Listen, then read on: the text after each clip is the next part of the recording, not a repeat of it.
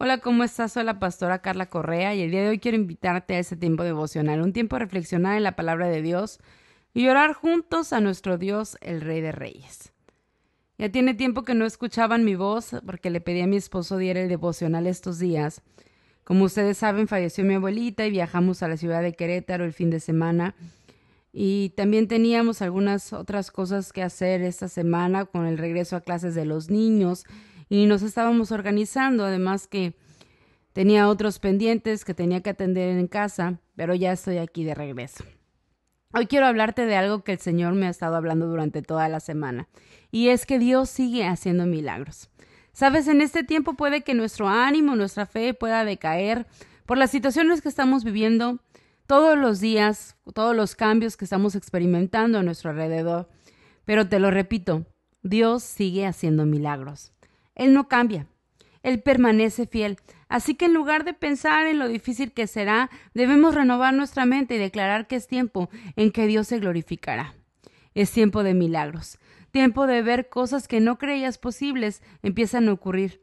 Y Él empieza a abrir puertas, tiempo de dar a los sueños que, como oraba mi esposo el domingo, van a fructificar este tiempo. No dejes de creer. Mira, Abraham es nombrado el padre de la fe y casi siempre se habla de él por la promesa que Dios le dio acerca de tener un hijo a su edad avanzada y con su esposa estéril. Pero la promesa llegó y ese niño nació hasta que Dios le pide entregarlo. Y ahí me imagino que pudieron haber pasado muchas cosas por su mente. Muchas dudas pudieron haber crecido en él del por qué Dios le pediría semejante cosa. ¿Cuál sería el objetivo de todo eso? ¿Para qué prometerles ese niño si después perderían la promesa. Te puedes imaginar qué pensamientos pudieron pasar por su cabeza. La Biblia dice que él no fue así, él no dudó, sino que él fue obediente y empezó a caminar hacia lo que Dios le ordenó. Mira, vamos a leerlo en Génesis capítulo 22, versículos 1 al 14, que dice, Aconteció después de esas cosas que probó Dios a Abraham y le dijo, Abraham, y él respondió, heme aquí, y dijo, toma ahora tu hijo, tu único, Isaac, a quien amas, y vete a la tierra de Moría, y ofrécelo ahí en holocausto sobre uno de los montes que yo te diré. Y Abraham se levantó muy de mañana, él fue obediente, temprano, luego, luego empezó a activar esa obediencia. Y enalbordó su asno y tomó consigo dos siervos suyos y a Isaac su hijo, y cortó leña para el holocausto y se levantó y fue al lugar que Dios le dijo. Al tercer día alzó Abraham sus ojos y vio el lugar de lejos. Entonces dijo Abraham a sus siervos, Espera ahí con el, esperad ahí con el asno, y yo y el muchacho iremos hasta ahí y adoraremos y volveremos a vosotros. Y tomó Abraham la leña del holocausto y la puso sobre Isaac su hijo, y él tomó en su mano el fuego y el cuchillo, y fueron ambos juntos. Entonces habló Isaac Abraham, su padre, y dijo, Padre mío, y él respondió, heme aquí, mi hijo. Y él dijo, He aquí el fuego y la leña, mas ¿dónde está el cordero para el holocausto? Y respondió Abraham, Dios se proveerá el cordero para el holocausto, hijo mío. E iban juntos, y cuando llegaron al lugar que Dios le había dicho, edificó ahí Abraham un altar, y compuso la leña, y ató Isaac su hijo, y lo puso en el altar sobre la leña. Y extendió Abraham su mano, y tomó el cuchillo para degollar a su hijo. Entonces el ángel de Jehová le dio voces desde el cielo y le dijo, Abraham, Abraham, y él respondió, heme aquí.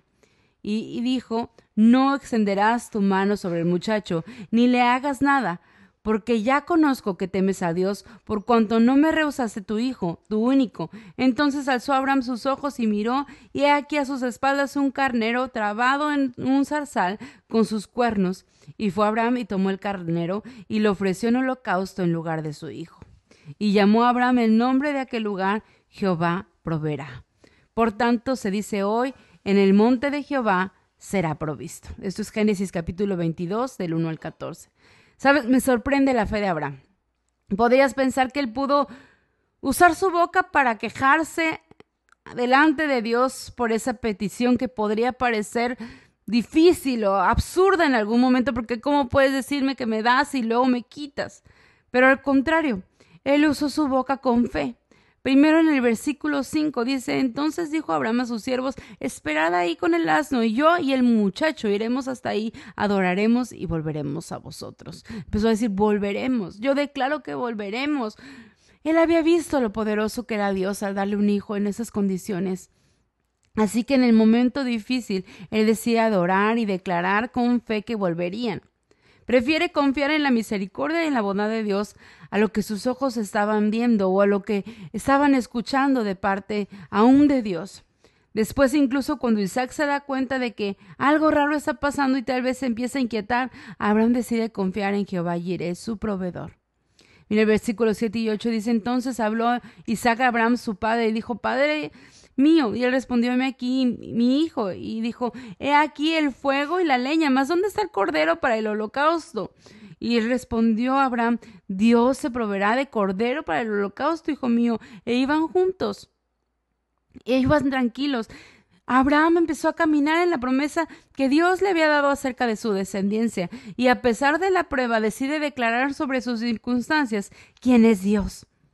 Y se iban caminando juntos. Yo no noto a Abraham desesperado, yo no noto a Abraham angustiado, no lo noto llorando, no lo noto triste por lo que estaba pasando, sino lo noto que él estaba confiando en que la voluntad de Dios es buena, agradable y perfecta y que si él se lo había pedido es porque algo grande venía, porque la promesa que tenía era grande.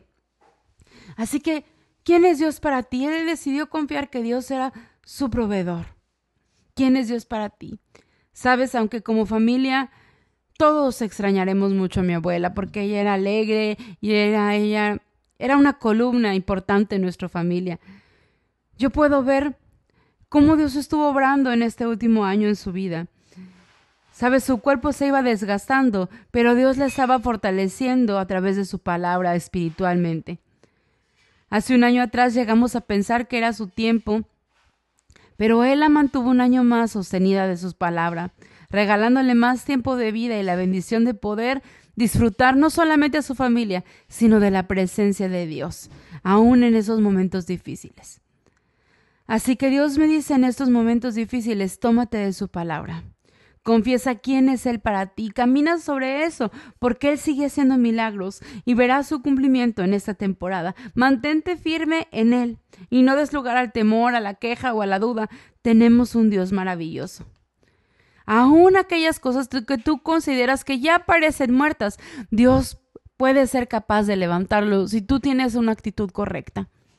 Si tú empiezas a declarar con fe que verás restaurarse tu matrimonio, que verás con fe restaurar ese negocio, verás con fe abrir puertas de bendición para ti, esa familia que tú estás anhelando, esos hijos que tú anhelas con todo tu corazón, Dios proveerá. Dios proveerá de aquello que tú necesitas en ese tiempo, a pesar de lo que dice el mundo. Vamos a orar. Padre, hermoso eres tú. Eres digno, Señor, de recibir toda adoración y te damos gracias porque hoy activas nuestra fe.